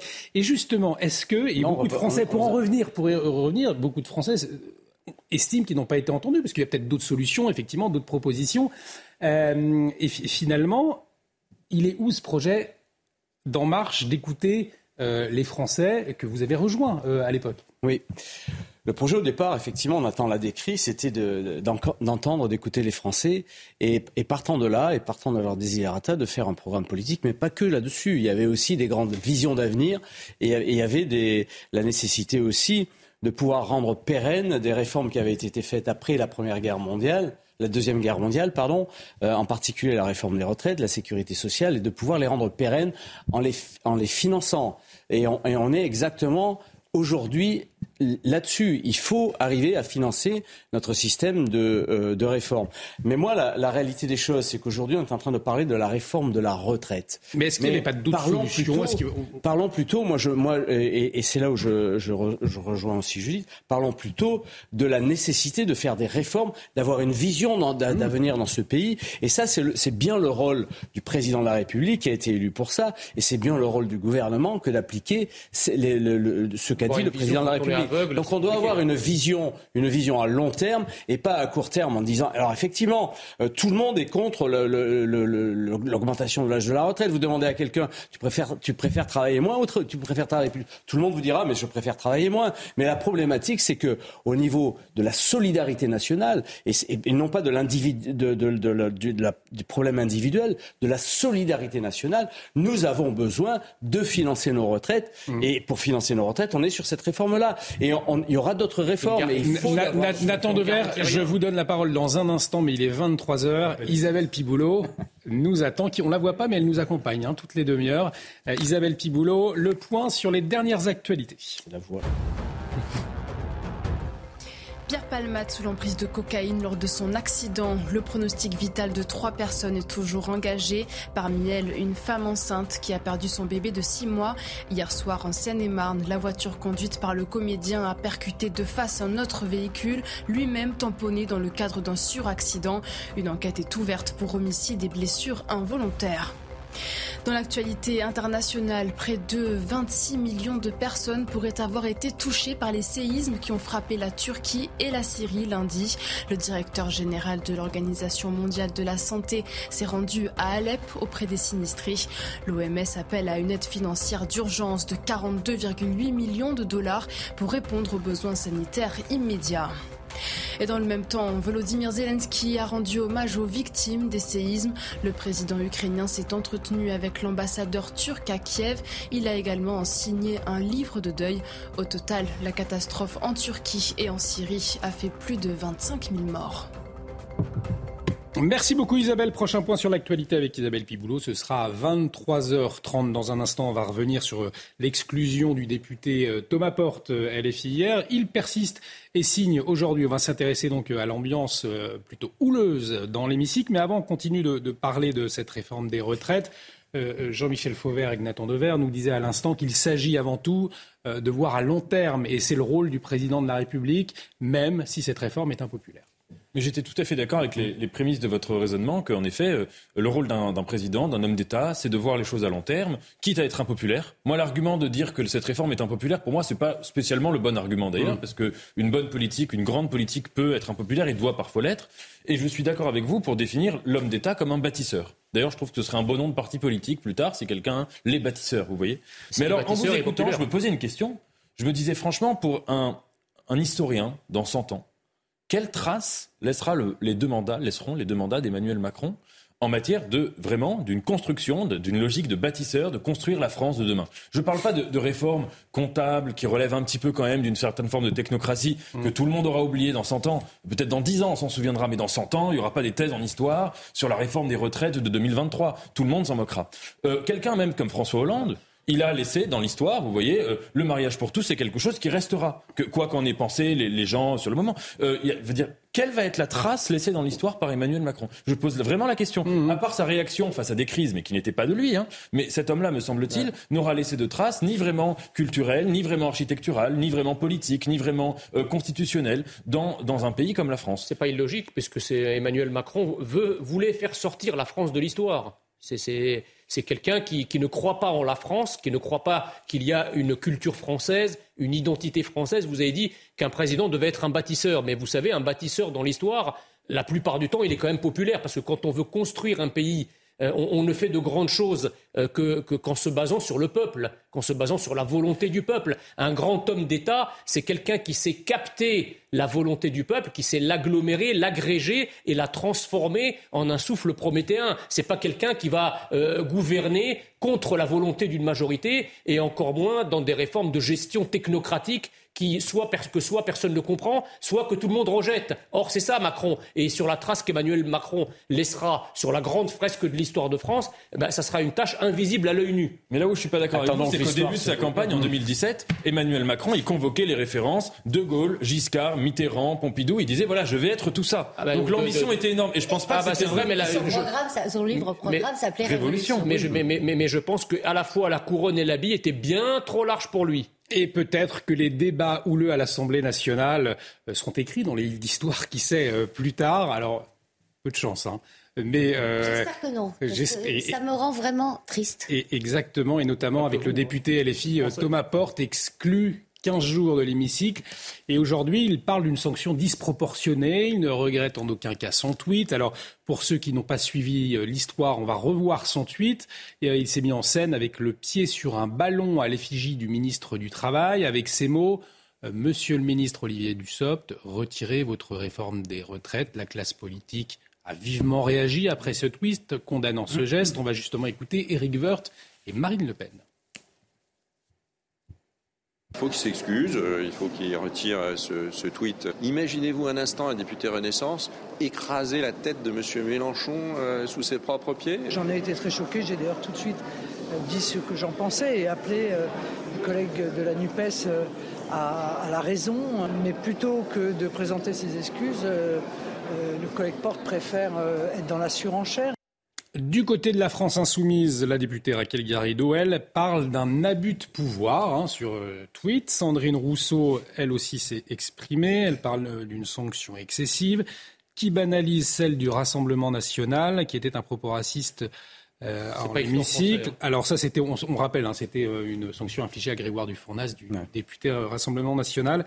Euh, effectivement, petite de, de, français dans le tweet de, Sandrine Rousseau. Bref, cette sanction, est-ce qu'elle vous semble juste Proportionnée en tout cas. Proportionnée Oui, tout à fait. Alors on s'aperçoit bien quand même pour la, pour la gauche et pour la, la NUPES et, LFI en particulier, que on, est un peu comme, comme dans l'affaire Katniss là. C'est que euh, c'est toujours bien d'accuser les autres et, là, il y, a, toujours une, des levées de bouclier de la part de, la NUPES, mais quand ça leur tombe dessus, euh, il ne faudrait pas faire comme ça. Moi, en, réalité, les deux, les deux sanctions, c'est des sanctions euh, identiques, elles sont de la même hauteur, et d'ailleurs, elles sont, elles sont très exceptionnelles, ces deux sanctions-là. Très, très exceptionnelles. C'est une, une bonne chose parce que dans dans l'ambiance actuelle de l'Assemblée nationale, euh, l'idée de remettre un peu d'ordre et en particulier de se servir de ces, de ces leviers-là, c'est quelque chose, moi, qui me paraît important. Et Julie, Vintraube, deux, en moins de quatre mois, deux députés exclus de l'Assemblée nationale. Euh, c'est du jamais vu pour que les téléspectateurs s'en rendent compte dans la Ve République. Du coup, vous disiez tout à l'heure, moi ça me rend absolument très triste, qu'est-ce que ça révèle euh, de, l'état d'esprit dans l'hémicycle? Et 6 000, et 6 000 euros de retenue. Euh, et 6 000 euros de retenue. 6 000 euros de retenue. En tout. Moi, je trouve que la condamnation de, Grégoire de Fournas est inéquitable. il s'est expliqué sur son propos. Il parlait du bateau et des réfugiés. Je ne suis pas d'accord pour les mettre sur le, pour mettre sur le même plan euh, ce qu'a fait euh, ce député de la France insoumise. La France insoumise n'a que euh, l'expression violence symbolique à la bouche. Dès qu'il y a une réforme qui lui déplaît, ça y est, l'auteur de la réforme hmm. fait acte de violence symbolique. Qu'est-ce qu'il y a de pire dans le, dans le registre de la violence symbolique que de prendre un ballon qui figure la la tête euh, d'un ministre et, de feindre de l'écraser. Je trouve ça abominable. La sanction euh, tombe et c'est tout à fait, à mes yeux, justifié, mais, le mal est fait. Euh, les gens qui, dans la rue, assistent et sont sensibles à l'ubris permanente dans laquelle sont Jean-Luc Mélenchon et la plupart des membres euh, de ces troupes vont se sentir autorisés à la surenchère. L'exemple vient d'en haut. Un député n'est pas censé montrer l'exemple de cette violence. L'exemple vient d'en haut, justement. Regardez cette, cette photo, elle a été prise pendant la manifestation justement euh, de, la CGT, Nathan Dever, on, on, va la voir donc une poupée gonflable qui euh, représente Elisabeth Borne pendue. Alors Stéphane euh, Séjourné, secrétaire général de, Renaissance, a, réagi via un tweet. Il demande à Philippe Martinez de, s'expliquer. On va peut-être voir le tweet voilà, de, Stéphane Séjourné. Manifester est un droit fondamental. En incitant à la haine ou à la violence, on l'affaiblit et on souille notre pacte social. Cette mise en scène abjecte, qui est ni plus ni moins qu'une incitation au meurtre, appelle une condamnation sans ambiguïté de Philippe Martinez. Nathan Devers. Oui, je voulais justement euh, mm. mettre en relation ce tweet avec cette image. Euh, dans les deux cas, il s'agit euh, de violence, d'appel aux violences contre les élus, dans un climat où, sur les réseaux sociaux, vous avez ça en permanence, hein, des appels au meurtre, des appels à l'agression, etc. Et ça réactive la grande distinction politique entre ceux qui auraient voté pour la mort du roi et ceux qui auraient voté contre. Euh, et on peut tout à fait être révolutionnaire, euh, être un grand partisan de la Révolution, et estimer que si on avait eu à voter pour ou contre la condamnation à mort de Louis XVI, on aurait voté euh, contre. Moi, c'est mon cas, je n'aurais pas mm. voté pour, pour la mort, ni la sienne, ni, pour la guillotine de personne. Mais j'aimerais dire quand même que toute cette affaire du tweet de Thomas Porte, moi, me semble affligeante de A à Z. Le tweet est affligeant, et j'étais entièrement d'accord avec ce que vous avez dit, scandaleux, dans un climat de violence, etc. Mais moi, la sanction, elle me pose problème à deux titres. D'abord, je suis contre l'idée de sanctionner les parlementaires. Pas du tout pour les protéger, mais parce que la vraie sanction, c'est les urnes. Hein, si vous voulez, un parlementaire, il est sanctionné en fin de mandat, il est élu, il est réélu ou il n'est pas réélu. Et les électeurs ne sont pas des imbéciles, et quand ils voient des comportements qui sont affligeants, ils ne revotent pas pour, ou en tout cas, s'ils revotent pour, c'est qu'ils estiment qu'il y a une légitimité. Premièrement. Deuxièmement, c'est que dans l'histoire de notre Parlement, il y a eu quand même euh, quand on regarde l'histoire des débats parlementaires sous la Troisième ou sous la Quatrième République, mais surtout sous la Troisième, c'était d'une vulgarité sans nom, c'était parfois d'une violence sans nom. Et je trouve ça, si vous voulez, un peu malsain, cette logique consistante un peu malsaine, cette logique consistant à aller attraper tous les parlementaires qui se comportent un peu mal. Et encore une fois, moi je ne les défends absolument pas, je n'aime pas du tout ce genre d'attitude. Et en leur disant vous allez être punis. Et troisième argument, je Alors, Jean Messia, vous terminez votre troisième argument. Jean Messia n'est pas d'accord avec le fait de ne pas sanctionner justement les députés. Et troisième argument, et juste rapidement, hein, euh, je fais un lien qui est évidemment différent parce que c'est pas en contexte politique, mais vous avez vu que dans le cadre du séisme qu'il y a eu en, Turquie, vous, on a vu le, tous le dessin de, Charlie Hebdo. Bah, c'est pas du tout politique, c'est pas la même chose. Ce dessin-là, encore une fois, évidemment, euh, il faut le, valoriser, il faut qu'il puisse exister, il faut pas sanctionner euh, un journal comme Charlie Hebdo pour avoir fait un dessin ainsi. C'est absurde. Et alors encore une fois, donc ce que je dis, ce n'est absolument pas de défendre Thomas Porte. On peut estimer que son tweet est abject, et c'est mon cas, mais estimer que la réponse consistant à être dans cette logique de sanction est une réponse qui n'est pas constructive sur le plan de la démocratie. Jean Messia et Jean-Michel Fauvergue. Non, mais c'est-à-dire, le, quand vous êtes député, ça appelle un certain nombre euh, de devoirs. Vous êtes appelé à un certain nombre de devoirs et vous ne pouvez pas tout faire. Poser avec euh, la tête de quelqu'un, fût-elle symbolique, à travers un ballon et votre écharpe tricolore, un député ne devrait pas faire ça. Là où je vous rejoins, c'est que les sanctions, effectivement, sont un peu à géométrie variable. C'est-à-dire qu'on s'est précipité sur le député Grégoire de Fournas, alors que, euh, franchement, ce qu'il avait dit ne relève absolument pas du scandale, puisque, comme ça a été rappelé, il parlait des bateaux euh, et, des migrants et n'aimait certainement pas du député qui s'exprimait. Et là, d'ailleurs, il n'a pas été sanctionné pour racisme, mais pour avoir provoqué un chahut, donc c'est quand même assez spectaculaire comme, euh, comme, comme, sanction. Par contre, lorsque vous avez un député Renaissance qui fait un salut nazi dans l'hémicycle, lorsque vous avez un député à l'époque LREM qui tabasse un collègue euh, à coups de casque, ou une, ou une députée euh, qui mord au sang à l'oreille le chauffeur d'un taxi, Là, bizarrement, il n'y a aucune sanction qui est prise. Donc on peut effectivement s'étonner du deux poids, deux mesures qu'adopte l'Assemblée en fonction des comportements, mais n'empêche que, s'agissant de Thomas Porte, euh, ce, qui est, ce qui, moi, me scandalise, si vous voulez, c'est pas que ce comportement de voyou ait été sanctionné par l'Assemblée nationale, c'est toute la, la racaillosphère islamo-gauchiste qui fait bloc derrière lui pour le défendre.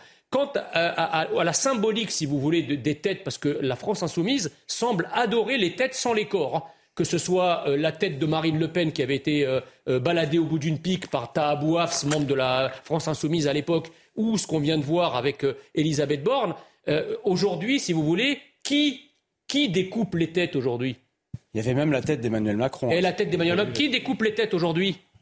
Quand on parle d'islamo-gauchisme, c'est qu'en fait, il y a aussi une symbolique islamiste derrière ça. Mais non, c'est symbolique révolutionnaire. Euh, mais les deux, mais les deux. C'est-à-dire chacun il verra ce qu'on ce qu'il souhaite. Il y a une symbolique révolutionnaire, mais il faut faire attention avec la symbolique révolutionnaire parce que vous savez que ceux qui ont coupé les têtes ont fini par voir les leurs découpées aussi. Donc euh, moi je serai la France insoumise, je ferai très attention au maniement de ce concept. on n'en est pas là euh, non plus. Je voudrais juste préciser que... Non non mais c'est-à-dire même Je voudrais quand même préciser qu'une partie des, des, gens qu'a cité, euh, qu'a cité Jean Messia, pour certains ont fait partie d'une, ont, eu une procédure judiciaire.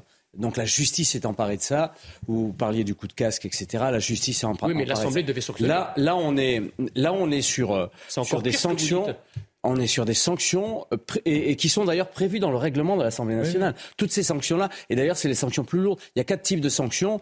La première c'est le rappel à l'ordre, etc. Et là c'est la sanction la plus lourde. C'est prévu par le règlement de l'Assemblée nationale. Et, euh, à un certain moment, euh, quand on voit ce qu'on voit aujourd'hui à l'Assemblée nationale et qui a commencé, qui a commencé effectivement très loin dans le temps. Sauf que dans le, dans, dans le temps et la Troisième République, il n'y avait pas de réseaux sociaux. Il n'y avait pas, c'était pas retransmis en direct. On le voyait pas. Là, l'Assemblée nationale, c'est le miroir de, de, ce que peuvent voir à la fois euh, nos anciens qui regardent souvent l'Assemblée nationale dans les EHPAD en particulier, et ce que, et ce que voient aussi nos, nos jeunes gamins. Et, et, ça, on peut pas, on peut pas, on peut pas passer outre ça.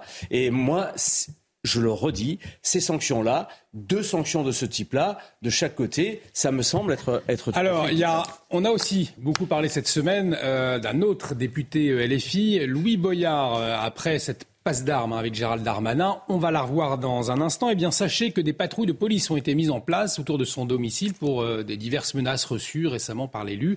Euh, une surveillance euh, qui s'inscrit dans le contexte particulier de la réforme des retraites, justement, et d'une demande du ministre de l'Intérieur, Gérald Darmanin, d'une protection renforcée plus globale sur les élus. et pourtant, voyez ce qu'il disait à propos de la police, Louis Boyard. On regarde la séquence. Je n'ai pas de leçon à recevoir d'un ministre qui instrumentalise la police à des fins politiques. Je n'ai pas de leçon à recevoir d'un ministre qui dit que la police n'a jamais tué alors que c'est un fait que la police tue. Ces propos seraient presque apprêtés à rire.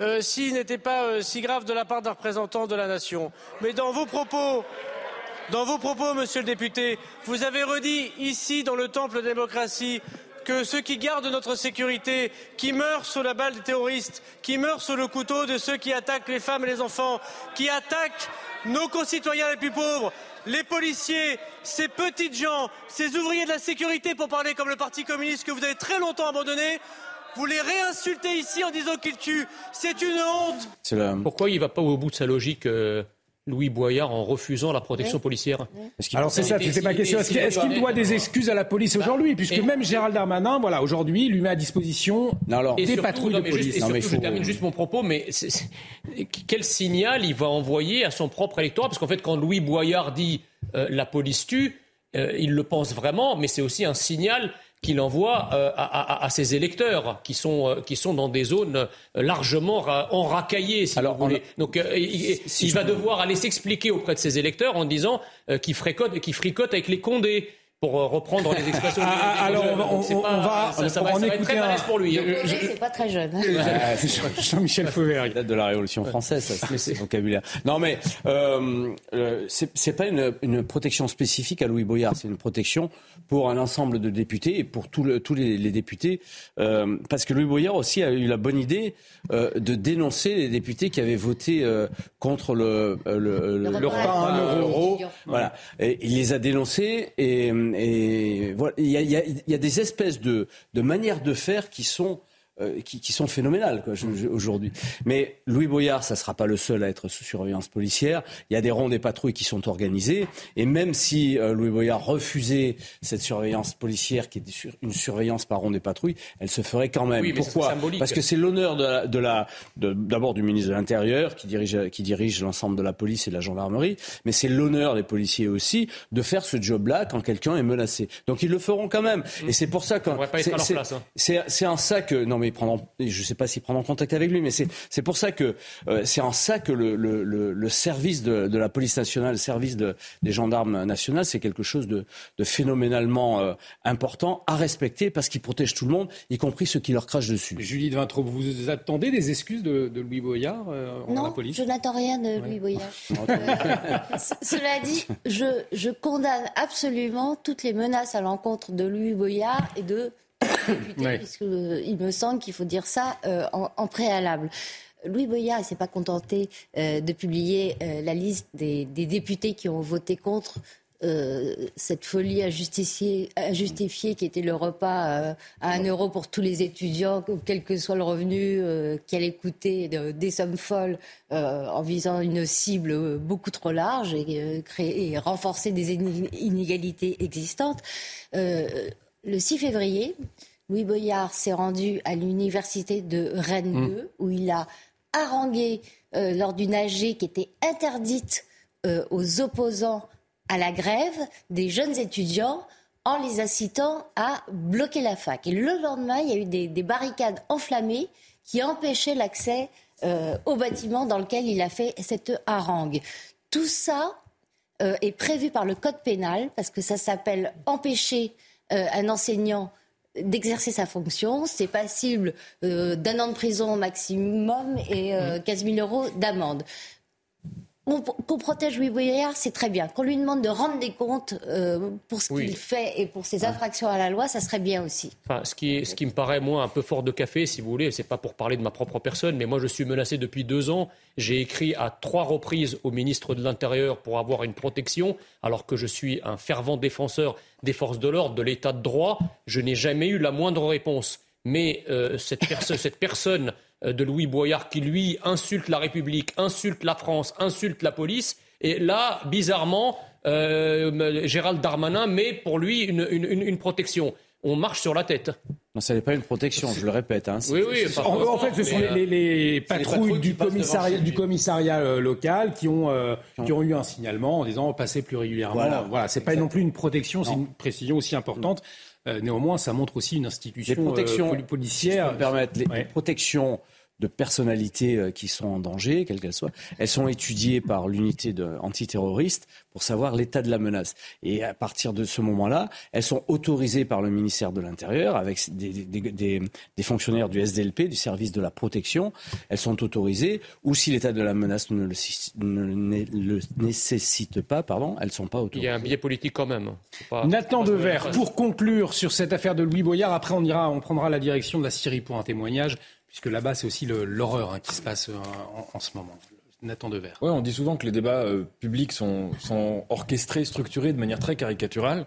Je, je constate que les, les, débats sur la police le sont au carré, si vous voulez. Et moi, je mm. trouve ça terrible. Que vous avez d'une part des gens qui font exprès de dire cette phrase « la police tue », qui est une phrase évidemment équivoque, qui crée évidemment un amalgame, entre est-ce qu'il s'agit de parler de la fonction d'une institution, comme si la police était créée pour tuer, est-ce qu'il s'agit de parler de tous les policiers, est-ce qu'il s'agit, parce qu'à chaque fois leur argument de rhétorique c'est de dire oui mais il arrive que la police tue, bah oui toute institution, vous avez toujours des problèmes, vous pouvez prendre ça sur n'importe quel métier, vous avez des professeurs de piano qui peuvent être aussi des, criminels, enfin vous voyez, vous n'allez mm. pas dire le, piano tue. Bon, et en face des gens d'autre part qui disent non non tout va très bien Madame la Marquise, il faut surtout pas remettre en question rien du tout, cette institution est parfaite. Moi j'estime que la police, comme toutes les institutions, comme quand on parle de l'hôpital, comme quand on parle parle de l'école, comme quand on parle de l'université. C'est une institution, enfin même des institutions euh, qui sont confrontées à un certain nombre de problèmes, de problèmes budgétaires, de problèmes de formation, de problèmes peut-être de manque de personnel, enfin même pas que peut-être, de problèmes aussi peut-être de doctrine d'ordre qui peuvent être reçus, de problèmes aussi euh, d'individus, comme dans toutes les institutions qui se comportent mal, qui font pas honneur à l'institution.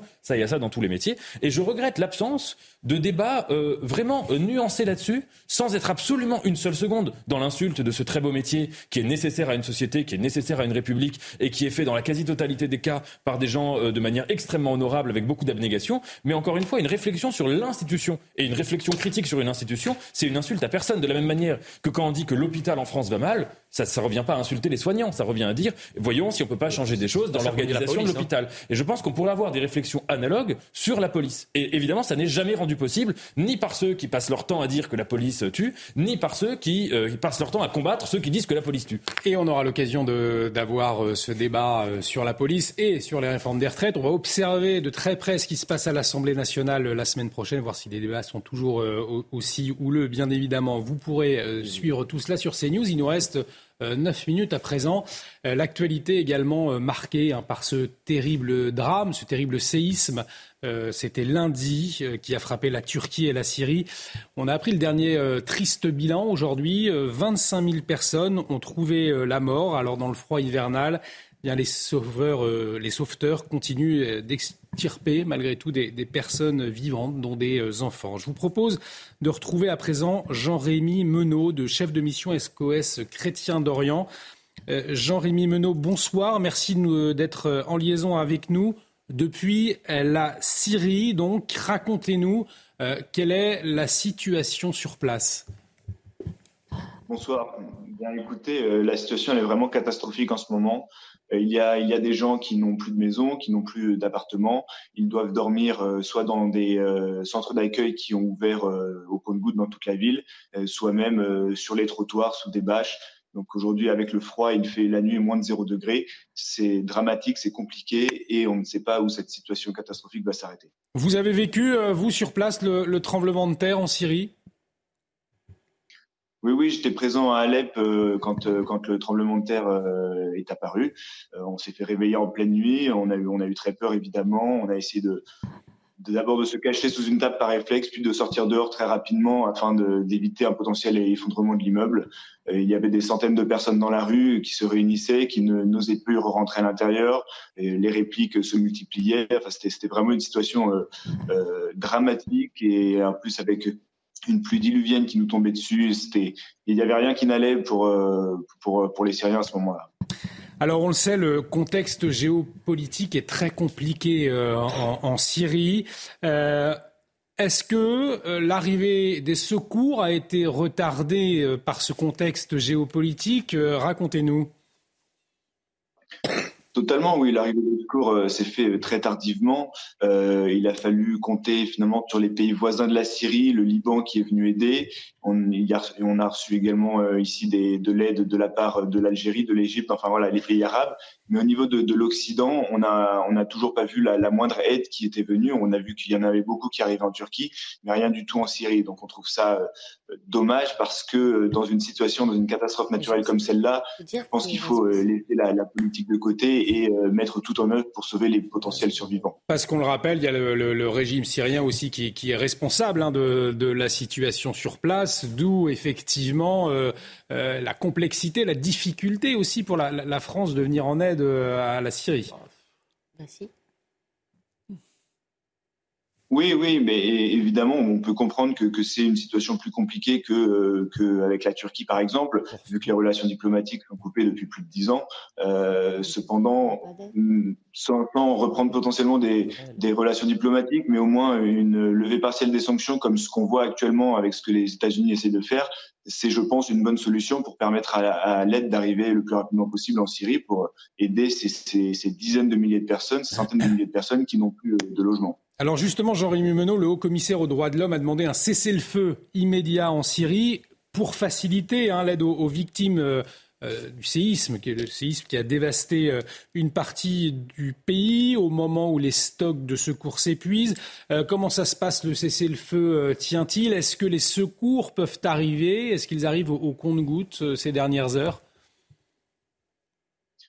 Les, les, secours arrivent au compte-gouttes et tout ce qui est les secours de, de comment dirais-je des lieux tenus par le gouvernement vers les lieux tenus par par euh, les, dissidents. Euh, c'est très compliqué. Il, y a des pourparlers qui sont qui sont menés euh, en, en, coordination avec le le Croissant Rouge syrien pour essayer de faire passer les, convois humanitaires des zones tenues par le gouvernement vers les zones tenues par les dissidents. Mais voilà, il, y a une très mauvaise entente évidemment entre les deux, ce qui euh, complique forcément euh, l'arrivée de l'aide dans les zones non gouvernementales, déjà qu'il y a très peu d'aide dans les zones gouvernementales. Alors ce séisme, cette catastrophe naturelle s'ajoute à l'horreur de la guerre. Quel est l'état d'esprit des, des habitants, des Syriens que vous croisez?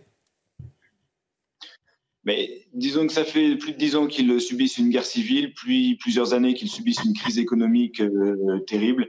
Ils, euh, ils se disaient que bon, ils avaient suffisamment vécu de catastrophes euh, comme ça, et donc là, le séisme qui arrive en plus au milieu, au milieu de toutes ces crises, euh, c'est plus la goutte d'eau qui fait déborder le vase, c'est que le vase a débordé depuis longtemps et ils sont complètement désespérés. Ils ne savent plus, euh, ils ne savent plus quoi faire, ils ne savent plus s'ils doivent euh, essayer de reconstruire leur maison ou alors si une autre catastrophe s'abattra ça, ça battra sur eux dans, les prochaines, dans les prochains mois, dans les prochaines années. Donc ils sont vraiment désespérés et pour eux ils vivent un cauchemar. Et aujourd'hui on voit de, plus en plus de familles, de plus en plus de jeunes qui veulent quitter la Syrie le plus rapidement possible pour rejoindre euh, pour trouver une autre vie, pour rejoindre un, un, autre pays et un autre endroit où vivre. Jean-Rémy euh, Menot, euh, Jean Messia euh, souhaite euh, vous, vous, interpeller. Oui, euh, j'ai cru comprendre qu'Israël, euh, en tout cas le Benjamin, Benjamin Netanyahou, avait autorisé à aider, à apporter une aide à la Syrie et que la Syrie a refusé, enfin le régime syrien aurait refusé cette aide. Donc effectivement, est-ce que euh, pourquoi l'aide n'arrive pas en fait? Est-ce que c'est l'Occident qui veut envoyer de l'aide et le régime syrien qui s'y oppose? Ou est-ce que tout simplement euh, l'aide occidentale se concentre davantage sur la Turquie avec la Syrie comme, le parent pauvre euh, euh, de, cette aide Parce que bon, je, vois bien qu'il y a un, une problématique diplomatique euh, qui n'est pas, facile, mais dans ce genre de circonstances, en général, euh, la diplomatie devient un peu plus souple dès qu'il s'agit de sauver des vies. Donc je ne vois pas quel serait l'intérêt du régime syrien à refuser une aide occidentale dans ces conditions. Alors oui, bah après il faut toujours euh, évidemment se, méfier avec ce genre de déclaration parce que euh, donc Israël a dit quelque chose de son côté, le, le, gouvernement syrien a dit a dit le contraire, comme quoi il n'avait jamais euh, demander l'aide d'Israël vu qu'ils ne reconnaissent pas l'État d'Israël de toute manière. Euh, nous, ce qu'on voit, c'est qu'en tout cas, la Syrie euh, a fait appel euh, à une aide humanitaire internationale, que certains des pays, principalement les pays arabes, ont répondu euh, en envoyant l'Algérie a envoyé euh, des avions, l'Égypte a envoyé des avions, l'Irak, le Liban également. Euh, le gouvernement syrien a reçu un, soutien de la part de, ses voisins. cependant, en, en Occident, on, a vu qu'il y a eu beaucoup de secouristes qui sont partis en Turquie beaucoup d'organisations qui sont parties aider en Turquie. En Syrie, on n'a rien vu jusqu'à présent, euh, à part, à part les, ONG qui étaient déjà présentes sur place, comme, nous-mêmes, SOS Chrétiens d'Orient. Jean-Rémy Menot, on arrive euh, au terme de cette émission. Peut-être euh, un dernier mot, un dernier mot d'espoir. On le disait que les sauveteurs continuaient encore à extirper des, personnes vivantes. C'est encore le cas en Syrie ou pas? Oui, euh, c'est encore le cas, c'est encore le cas. Il y a encore aujourd'hui un, enfant très jeune qui a été sorti des décombres vivants. hier également, un, un, fils et sa mère qui ont été sortis des décombres. Donc on a encore euh, des petits miracles qui arrivent. On espère que ça va continuer dans les prochains jours. Mais malheureusement, au milieu de tout ça, il y a également euh, beaucoup de personnes qui se retrouvent euh, à la rue, qui n'ont plus de maison, qui ont besoin d'un soutien. Et, et c'est très difficile. De, de, les soutenir. J'étais encore en visite ce, cet après-midi dans un centre. ça fait six jours que le séisme a eu lieu et c'était la première fois qu'une ONG venait les voir pour évaluer leurs besoins. Effectivement, une situation catastrophique sur place en Syrie donc, euh, et en Turquie après le, séisme. Je vous rappelle, 25 000 personnes ont trouvé euh, la mort dans cette catastrophe naturelle. Merci beaucoup, Jean-Rémy euh, Menot, pour votre témoignage. Je le rappelle, vous êtes chef de mission SOS Chrétien d'Orient et vous êtes actuellement à Alep, donc en Syrie. On arrive au terme de cette émission Soir Info Week-end. Un grand merci Jean-Michel Fauvergue, merci Nathan Dever. Merci à vous. Merci Jean Messia, merci, Julie de Vintraube. On se retrouve euh, demain soir pour euh, certains d'entre vous. Jean Messia dimanche? Non. vous n'êtes pas là le dimanche en général. Bon, en tout cas, un grand merci. L'actualité continue bien évidemment sur CNews. Cette euh, émission à revoir sur notre site www.cnews.fr. L'édition de la nuit, ce sera à minuit tout ce qu'il faut retenir de l'actualité de la journée. Ce sera avec Mickaël Dorian. Excellente soirée sur notre antenne.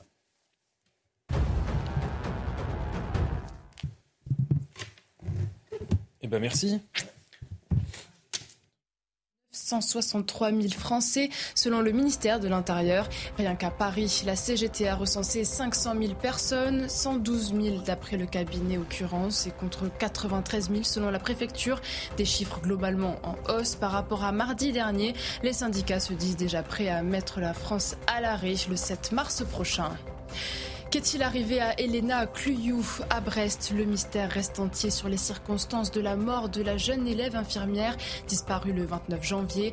L'autopsie a permis de déterminer que son corps a été brûlé après son décès, mais la cause de la mort n'a pas encore été établie. Jeudi, le principal suspect est décédé après une double tentative de suicide. Un attentat a probablement été évité sur la côte belge à La Panne. Un homme armé a été arrêté à proximité du théâtre qui accueillait l'élection de Miss Belgique. L'individu d'une quarantaine d'années a été interpellé vers 17h30 avant le début de la cérémonie. Une seconde arme à feu a été découverte dans sa voiture. À ce stade, ses motivations ne sont pas encore connues.